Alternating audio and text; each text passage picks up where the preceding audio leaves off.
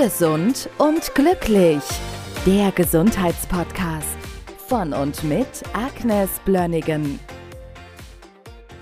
Das Thema heute im Podcast ist Zucker. Und wir fangen vielleicht einfach mal so an. Warum ist Zucker für uns schädlich? Was passiert, wenn wir Zucker zu uns nehmen? Also zunächst einmal möchte ich darauf eingehen, wo kommt das überhaupt her, das ganze Zucker? Vieles wissen wir.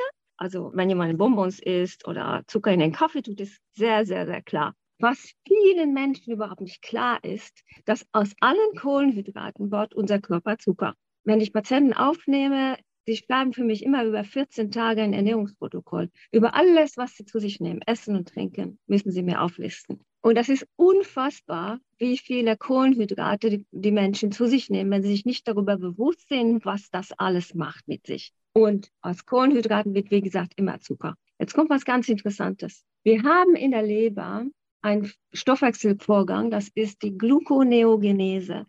Wenn wir Eiweiße und Fette zu uns nehmen, ist unser wunderbarer Körper in der Lage, die Kohlenhydrate, die wir brauchen, aus den Eiweißen und aus den Fetten selbst zu synthetisieren. Umkehrschluss ist ein bisschen radikal, aber physiologisch stimmig, dass wir letztlich von außen eigentlich gar keine Kohlenhydrate zu uns nehmen müssten. Das heißt, irgendwie hat die Natur nicht so vorgesehen, dass wir diese wahnsinnige Mengen zu uns nehmen. Und das sieht man auch da drin, wenn wir gesunde Blutzuckerspiegel haben, dann hat ein durchschnittlicher Erwachsener vielleicht ein Teelöffel Zucker im Blut, maximal. Das ist, wenn man das in den Mengenverhältnissen vor Augen führt, wie viele Kohlenhydrate und wie viel Zucker normalerweise so ein Durchschnittsdeutscher zu sich nimmt, das ist schon beeindruckend. Und alle chronische Erkrankungen haben einen gemeinsamen Nenner.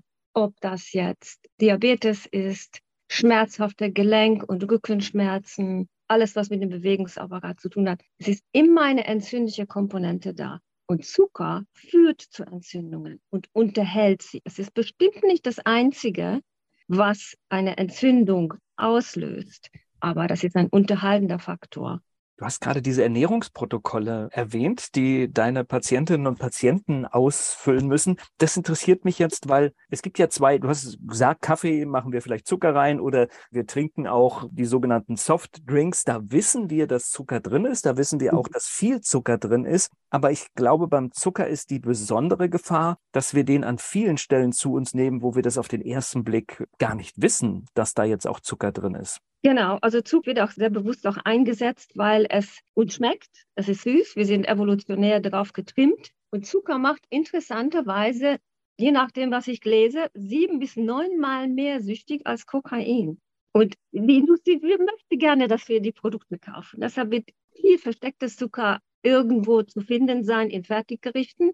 Da muss man wirklich die Inhaltsangaben lesen. Das ist erstaunlich. Und wenn wenn man an einer ersten Stelle oder zweiten Stelle in den Inhaltsangaben Zucker sieht, dann sieht man, da ist auf jeden Fall viel Zucker drin. Meistens muss man auch noch das gucken, weil wenn vorne ein Zucker steht, dann steht auch meistens verdeckt hinten noch ein dritter oder vierter Zucker, nämlich ja. ein Fruchtzucker oder ein Milchzucker. Ganz genau. Steht ja. dann oft auch noch dabei. Genau.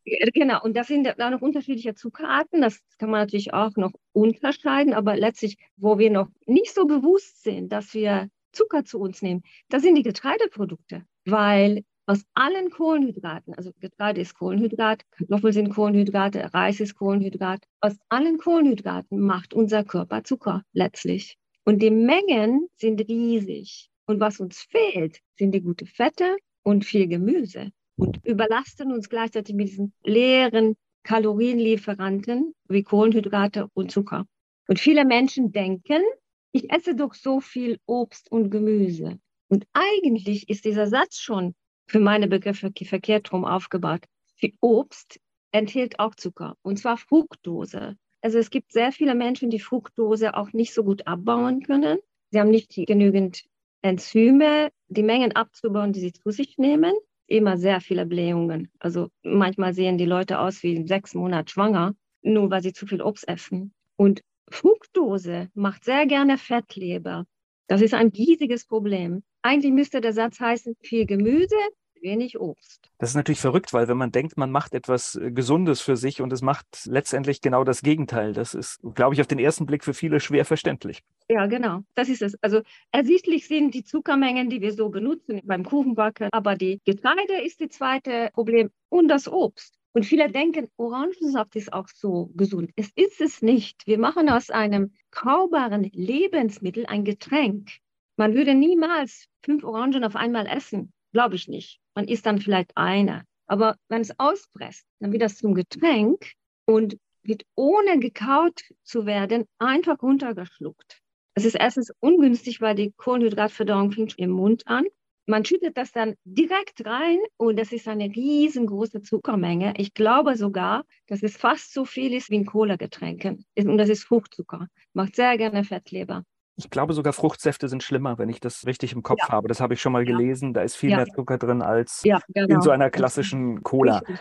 Ja, also all das geht im Prinzip nicht. Die, die, Menschen denken, es ist gesund, es ist aber nicht. Das ist auch sehr unnatürlich, das so zu sich nehmen. Man müsste das wirklich dann einspeichern und kauen und ganz wenig davon zu sich nehmen. Und wie gesagt, viele Leute vertragen es noch nicht mal diese Sucht, ich glaube, das kann jeder nachvollziehen, der das hört. Jeder kennt es, dass du bist im Stress und ich gehöre auch dazu und auf einmal hast du gesagt, ich, ich muss irgendwas Süßes essen. Also dieser Gedanke kommt ja ganz oft. Das ist wahrscheinlich diese Sucht. Hast du denn ein paar Tipps? Was mache ich denn, um das zu unterbinden? Ja, das ist ganz interessant. Also erstens möchte ich noch mal was dazu sagen, was Körper passiert dabei. Ja, bitte. In dem Moment, wo du etwas Süßes zu dir nimmst, schüttet der Körper Insulin aus.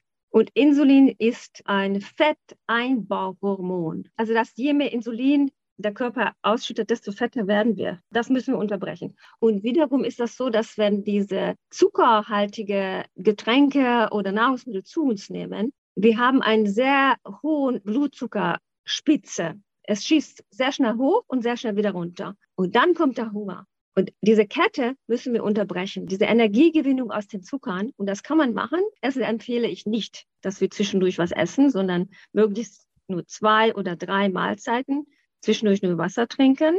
Und wenn dieser Hunger kommt oder Stress kommt und dann willst du unbedingt was Süßes haben, dann eben nicht Süßes zu essen, sondern etwas Fetthaltiges. Also am liebsten wären mir Nüsse, wobei ich muss da eine kleine Vorsicht aussprechen. Viele Menschen sind allergisch auf Nüsse. Deshalb möchte ich immer sehr gerne so einen kleinen Test wenigstens vorher machen. Das kann man im Blut testen, ob jemand Allergien oder Unverträglichkeiten hat. Wenn ich das weiß, da ist nichts, dann würde ich sagen, nehmen Sie eine Handvoll Nüsse. Nehmen Sie eine kleine Tupperdose mit, essen Sie das. Da werden Sie sehr, sehr angenehm satt sein. Und nach einer Weile, also es dauert zwischen drei bis acht Monate, bis der Körper aus diesem hohen Zuckerkonsum und Zuckerstoffwechsel rauskommt, wenn wir alle Bedingungen dafür erfüllen, dann kommt der Körper irgendwann dahin, dass sie nicht mehr so viel Hunger haben zwischendurch. Und dann hört diese Zuckerstoffwechselproblematik auch auf. An den acht, neun Monaten höre ich aber tatsächlich, dass. Drei ist, bis acht Monate. Das, ja, ja, das ist aber wirklich Sucht, ne? Ja, es ist Sucht, ja. Und es hört definitiv auf. Es ist, das Gehirn vergisst das sehr, sehr schnell. Da gibt es Studien, die sagen, entweder zwischen drei und 42 Tagen ist das aus dem Gehirn raus. Aber bis der Körper den Stoffwechsel umstellt, dass wir die Energiegewinnung mehr aus den Fetten haben, in die Ketose gehen, darüber können wir nochmal einen speziellen Podcast machen, das dauert sehr viel länger. Aber zur Unterbrechung sind eben diese Nüsse eine sehr, sehr gute Sache. Du hast jetzt die Zivilisationskrankheiten schon erwähnt, Fettleibigkeit, Diabetes. Ich glaube, Karies gehört natürlich logischerweise auch dazu. Oh, ne? klar, natürlich. Ja. Karies ist absolut. Ja. Ja. Und alles sowas, was mit Herz- und Gefäßkrankheiten zu tun hat. Was gibt es denn noch für Krankheiten, die, also, wo Zucker eine Rolle spielt? Ja, wir wollen alle alt werden und wir wollen klar im Kopf bleiben. Und es wird immer mehr darüber gesprochen, dass wir zunehmend Alzheimer und Demenz haben, je älter wir werden. Und viele Formen von diesen neurologischen Erkrankungen haben sehr, sehr viel damit zu tun, dass das Gehirn sich verzuckert. Äh, in der Forschung nennt man das mittlerweile Diabetes 3. Und das ist natürlich eine Kette von jahrzehntelanger Fehlernährung. Zum Teil unbewusst, weil die Leute denken, oh, ich habe doch so viel Obst und Gemüse gegessen. Eigentlich haben sie sehr viel Obst gegessen, sehr viel Getreide gegessen. Irgendwann verzuckert das Gehirn. Die zweite Geschichte ist, es gibt das sogenannte Warburg-Effekt. Seit dem Anfang des 19.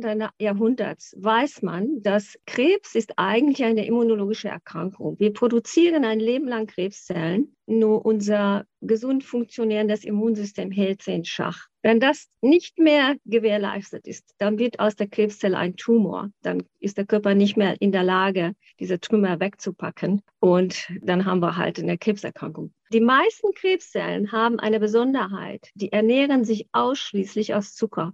Die Energiegewinnung auf dem normalen Wege, die ATP-Entwicklung, die Energiegewinnung in den Mitochondrien funktioniert nicht mehr.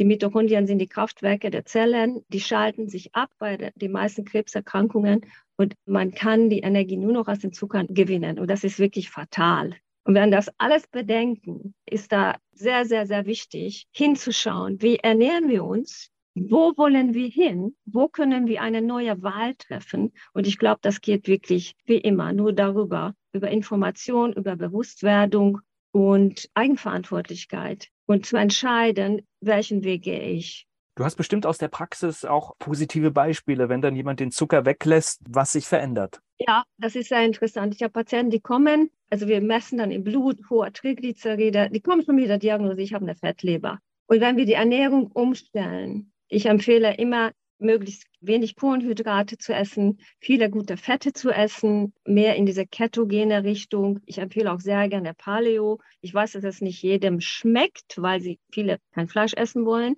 hat sich aber bewährt. Wenn die Patienten da mitmachen und ich helfe immer sehr, sehr, sehr gerne, Wege zu finden, genussvoll und gut zu essen. Die denken, oh, ich muss auf so viel verzichten. Ja, stimmt. Sie gewinnen aber was. Und vor allen Dingen, sie gewinnen Wohlbefinden, Klarheit im Kopf, mehr Energie. Und diese Fettlebersituation natürlich, je nachdem, wie weit fortgeschritten das war, geht in wenigen Monaten weg. Das habe ich sehr, sehr oft gesehen.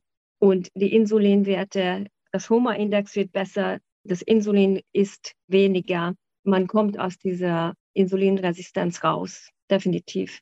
Allergien gehen weg.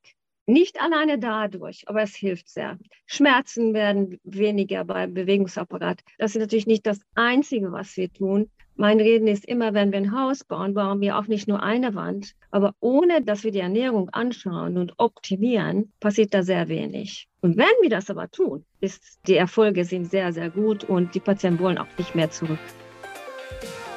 Gesund und glücklich der Gesundheitspodcast von und mit Agnes Blönnigan.